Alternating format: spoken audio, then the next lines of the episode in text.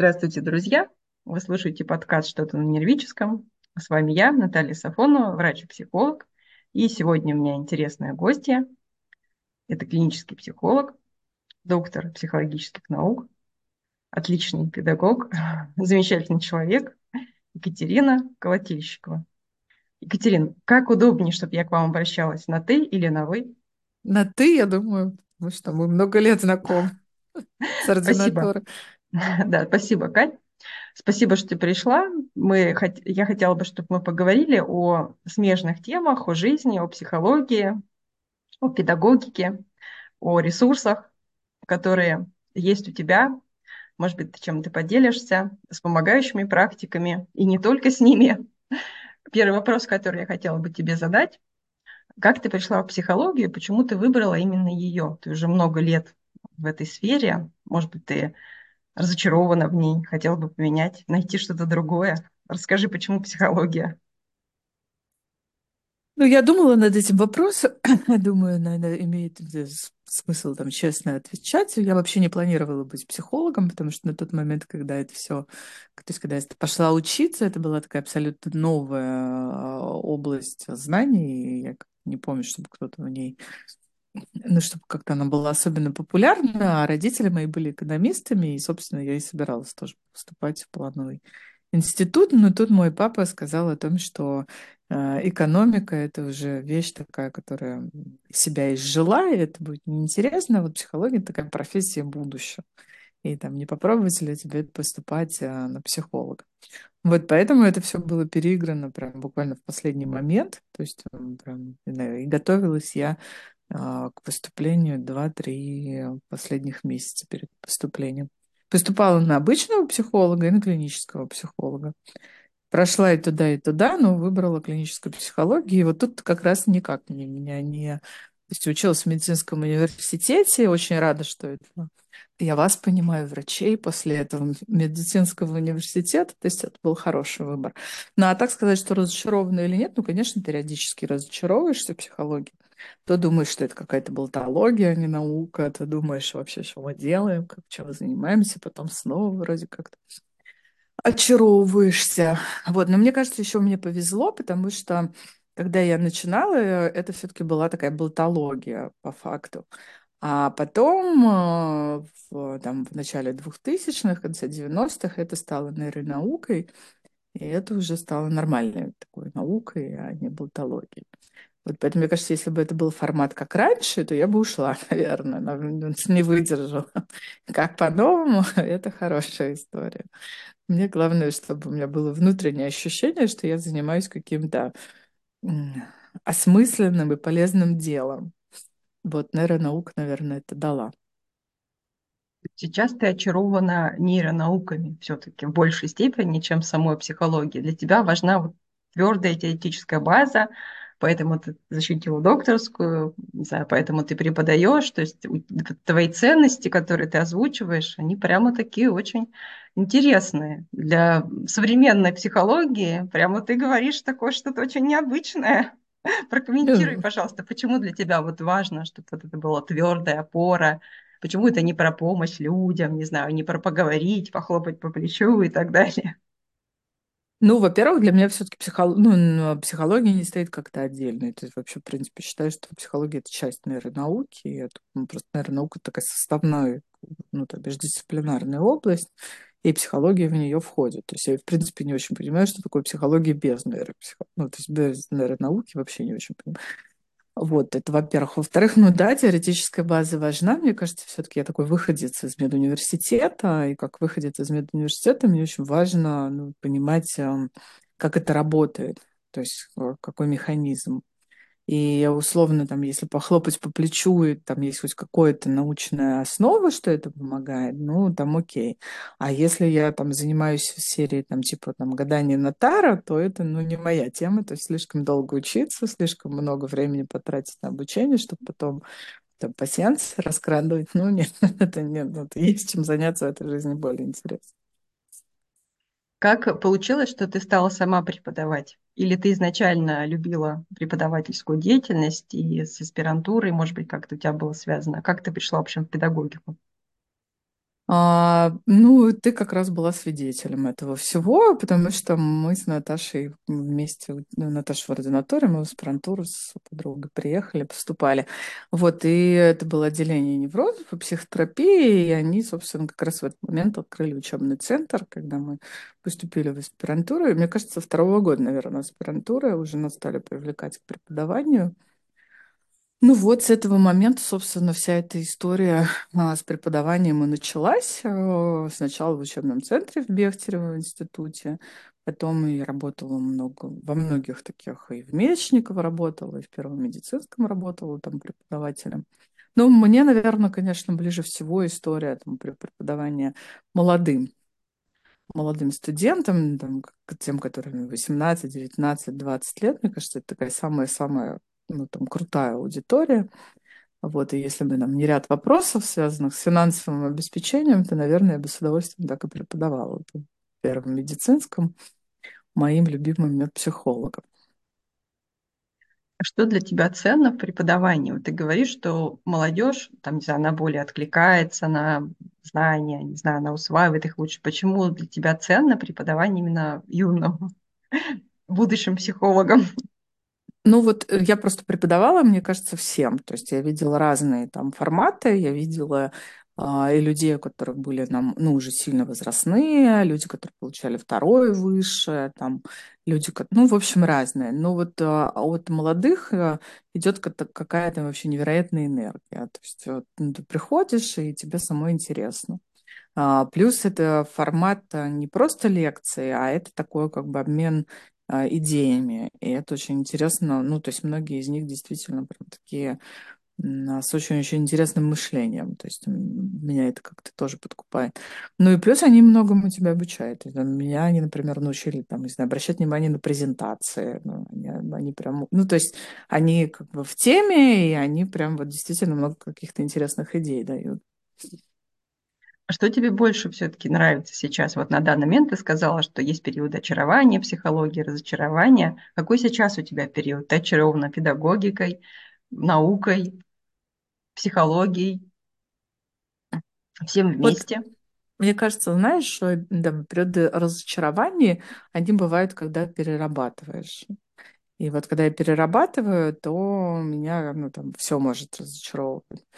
Когда более-менее нормальная такая рабочая, стабильная, то, в принципе, я там... Ну, наверное, если бы вот на сегодняшний день меня спросили, чем бы я одним бы занималась, а не там многостаночником, то я бы выбрала преподавание. Преподавание в каком-нибудь э, таком хорошем вузе с такой ну, такое классическое профессорское преподавание. То есть мне, конечно, это прям очень интересно, тем более, что я считаю, что сейчас такой прям действительно такой прорыв. А, то есть для меня время современное, вот психология, это время как, а, не знаю, физика времен Эйнштейна. То есть это просто фонтан новой информации, которая там обрабатывать и обрабатывать. И это, конечно, безумно интересно все это вот там, собирать, а, делать из этого курсы, там, упаковывать это в такие в преподавательские программы, там, общаться, взаимодействовать а, с студентами. Ну, они же тоже проводят, когда такой research работают, они тоже работают, они ищут. И вот это вот, ну, ну, не знаю, мне кажется, вот это очень интересно. Ну, мне бы было бы очень интересно с этим. Может Сейчас... быть, я бы оставила частную практику, ну, прям так по, по минимуму, и занялась бы преподаванием. Ну, дай бог, чтобы твоя жизнь складывалась так, как тебе хочется. Ты сейчас затронула две интересных темы. Эм, мой подкаст как раз про профилактику выгорания в том числе и про экологичное проявление психологов в публичном пространстве.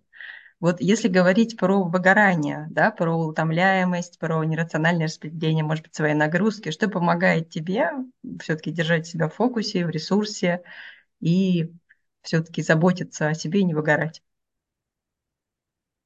Ну, опять же, все связано с э, разными временными этапами. Ну, например, я помню, что там до рождения ребенка это прежде всего был, конечно, нужно хорошо... Для меня ресурс — это хорошо отдыхать. И под хорошо отдыхать я имею в виду, ну, спорт, причем, ну, в таких э, не знаю, для многих, наверное, это небольшое количество, но ну, там, не меньше там, полутора часов в день.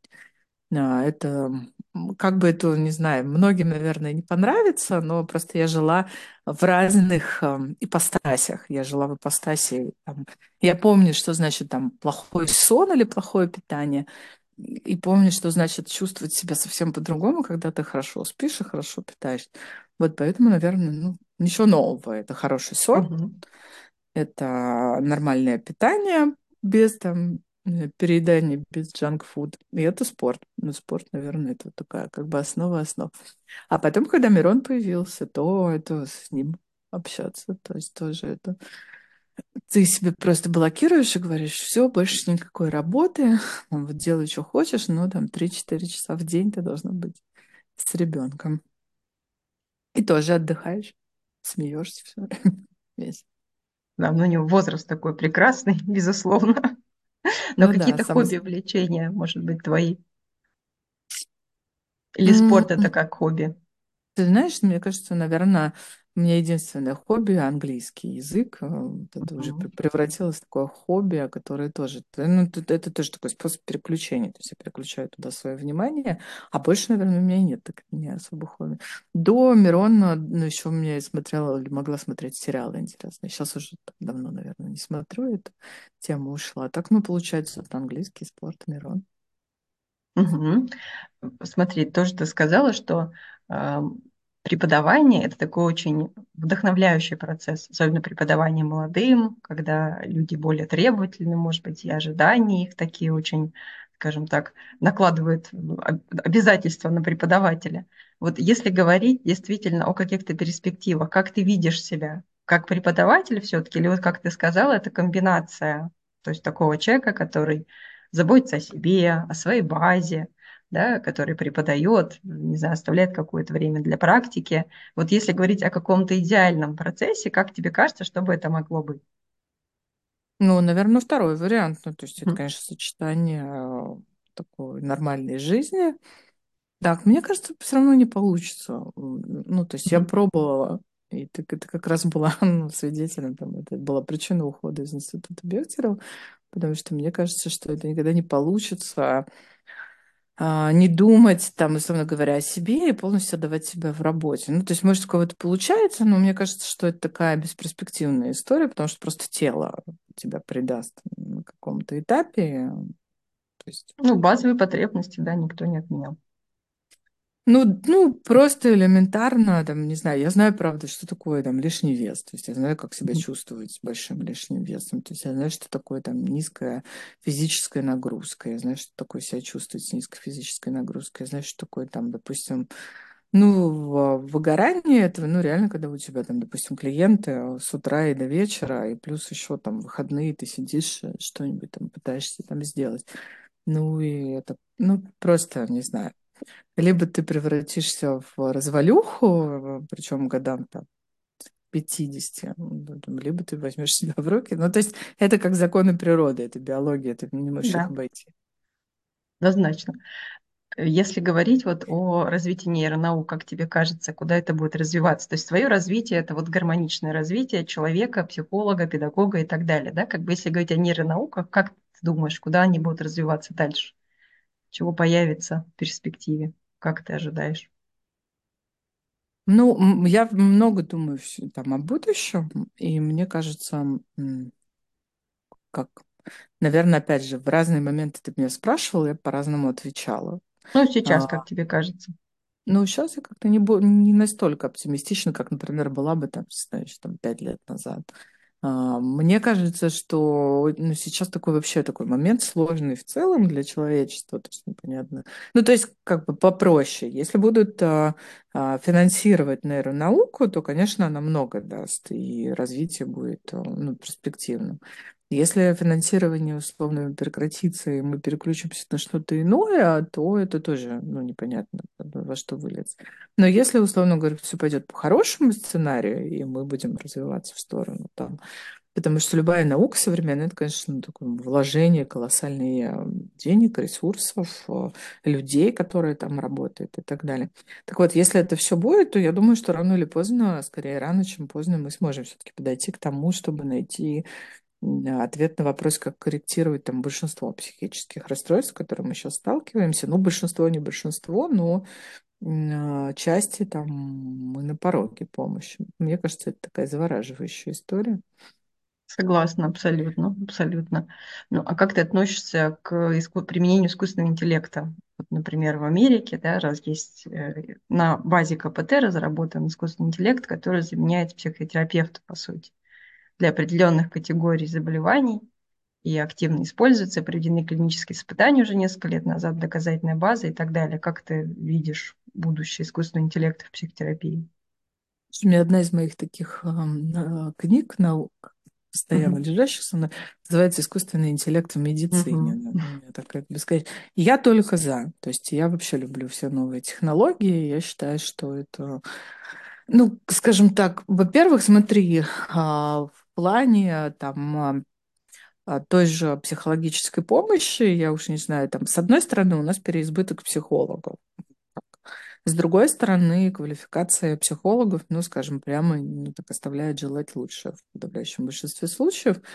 Вот, и специализированной помощи нет. Ну, то есть, условно говоря, если у человека там элементарное тревожное расстройство, и он обращается за помощью, то скорее он получит, как ты говоришь, вот такую поддерживающую там терапию, хлопок по плечу.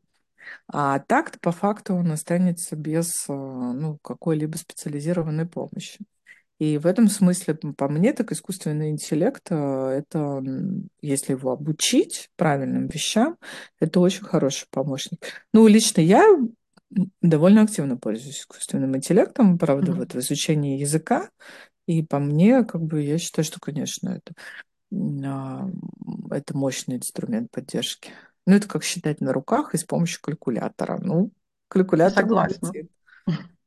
Я в прошлом году проводила небольшой опрос в своих соцсетях, как люди относятся к тому, что у них будет э, психотерапевт искусственный интеллект. И определенная категория возрастная людей написала, что они не готовы к такому. Но, как ты понимаешь, молодежь написала, что да-да-да, да, которые привыкли там общаться с Алисой и прочими интересными гаджетами, они вполне допускают такую возможность. То есть не будет ли это препятствием для внедрения, например, искусственного интеллекта в психотерапию, как тебе кажется? Или люди адаптируются потихоньку? Мне кажется, что ко всему адаптируются. Например, когда мы с тобой начинали, вариант там онлайн-психотерапии вообще не существовал. Да, не рассматривался. Угу. Да. И я помню, что когда я там переходила на эту онлайн-форму, это еще было до пандемии, то мне тоже казалось, что там, большинство моих клиентов ну, будут не очень готовы к этому. По факту, ну, мне кажется, один-два всего те, которые были не готовы, все остальные, там, в общем-то, перешли спокойно к этому. И я сейчас не встречаю особо людей, которым бы было прям вот очень важно такую личную встречу. И здесь то же самое, мне кажется, это, ну, то есть вопрос просто привычки есть э, все равно, понятное дело, что все равно будет часть там людей, которые будут ригидные, которые останутся на каких-то своих позициях, но часть вполне перейдет. Лично я бы перешла, то есть я этом не сложность.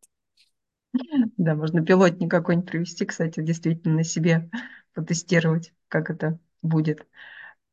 Ну, как лично я бы, ну, вот, эм, ну, условно говоря, я даже больше, наверное, применение, пока что вот применение искусственного интеллекта больше вижу там в диагностике той же. И лично я бы с удовольствием, например, там большинство диагнозов, которые ставят врачи, перепроверялось с помощью искусственного интеллекта, такой double-check. Ну, угу. я, я только за. Слушай, это интересная, кстати, идея на, на самом-то деле, да, это и работа клинического психолога облегчит и врача. Ты пробовала, может быть, как-то ее озвучивать в публичном пространстве, искать э, инвесторов, которые помогли бы тебе разработать соответствующую программу, или как бы пока это все-таки на уровне идеи? Нет, пока это на уровне идеи, но, видишь, я плохой бизнесмен, пока что, по крайней мере. Пока что не обучалась этой теме, но думаю, что когда-нибудь ну, обучимся, обучимся, и тогда вполне может ну, по-моему, очень классная идея на самом деле, потому что это прям такая очень живая, живая тема.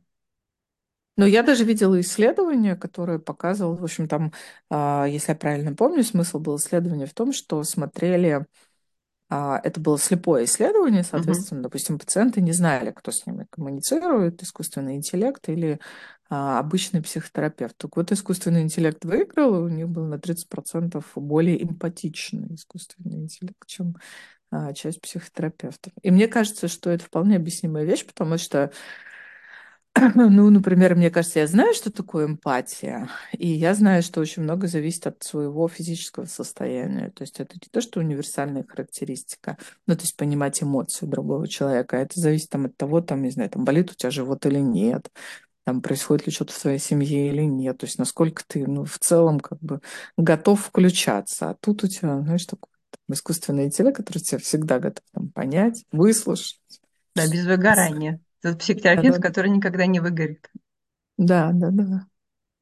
Ну, кстати, тоже интересная история.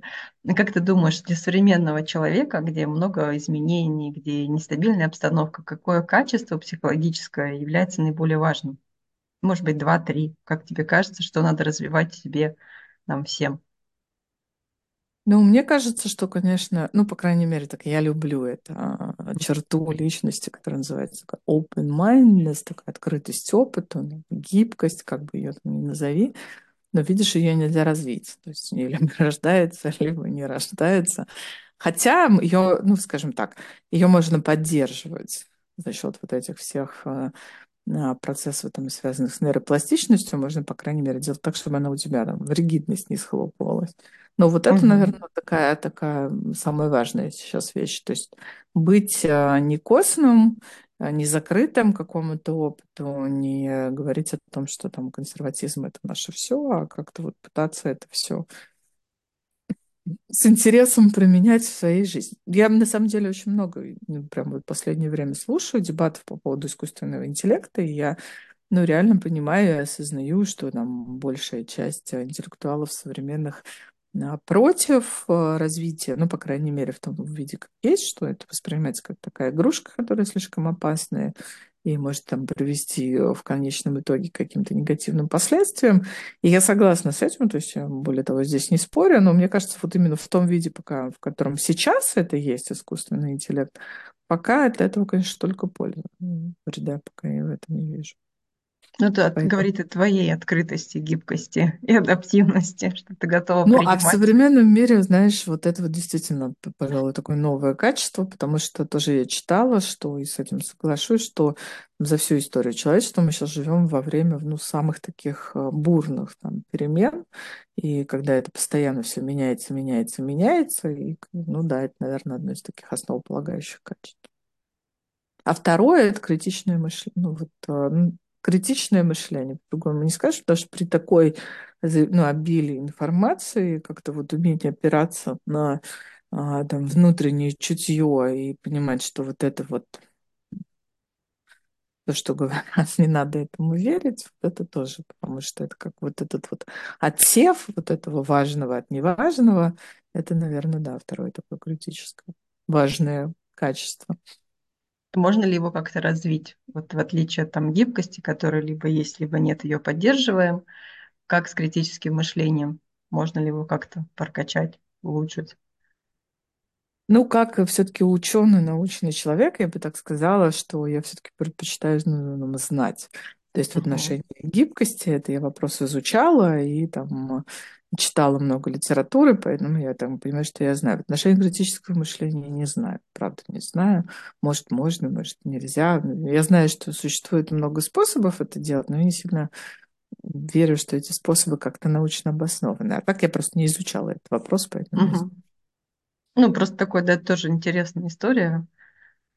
Это важно, действительно, два важных качества, но если взглянем с гибкостью плюс-минус, какая-то Ну, по ясность мне, есть. видишь, я, опять же, скорее там изучала тоже интеллект, и мне кажется, что это как раз одна из таких черт, которая связана с э, развитием э, семантической такой памяти, такое Мгм. качество интеллекта. И здесь, ну, такая критическая особенность именно вот эта способность дифференцировать значимое от незначимое, важное от неважного, то есть вот зерна от плевел отличать. И, ну, как говорят ученые, нет, это не развивает. Ну, развивается, но там про- процент дисперсии какой-то, в общем, минимальный. Это Мгм. легко проверяется вот этим сходством, что Да-да-да. общее. Апельсин, Да. банан, там всякое такое. Вот. Очень легко это видно. Ну да, да, это интересная история. Я думаю, что я благодарна тебе очень, во-первых, за то, что ты решила побеседовать со мной. И хотел бы Всегда попросить рада. тебя в окончании, в окончании нашей беседы, может быть, что-то пожелать нашим слушателям? Какой-то короткий тезис. Ну, я желаю так не потеряться в этом мире и скорее получать удовольствие, а не пытаться как-то остановить. Ну, то есть в контексте нашей беседы я, я желаю, чтобы, ну, мне кажется, знаете, там, пытаться а, а, быть консерватором в современных условиях это как остановить плотину, которая вот уже идет, и это невозможно. Поэтому легче просто расслабиться, сесть там на доску для серфинга и пытаться как-то там плыть э, и получать удовольствие от этой жизни и просто кайфовать. Я в этом смысле с Илоном Маском согласна. Там пытайтесь просто воспринимать эту жизнь как путешествие и вот с интересом жить каждый отрезок жизни. Отлично. Не перегружая себя. Прекрасно. Прям ты такой итог подвела нашей беседы. Прям вот вообще все, о чем мы говорили, ты кратко свела одно предложение. Спасибо тебе большое. Надеюсь, спасибо. Что, что мы еще пообщаемся на какие-нибудь интересные темы, потому что тема того же искусственного интеллекта и адаптивности, мне кажется, очень актуальна наших Я только рада. современных реалиях. Спасибо. И тебе спасибо.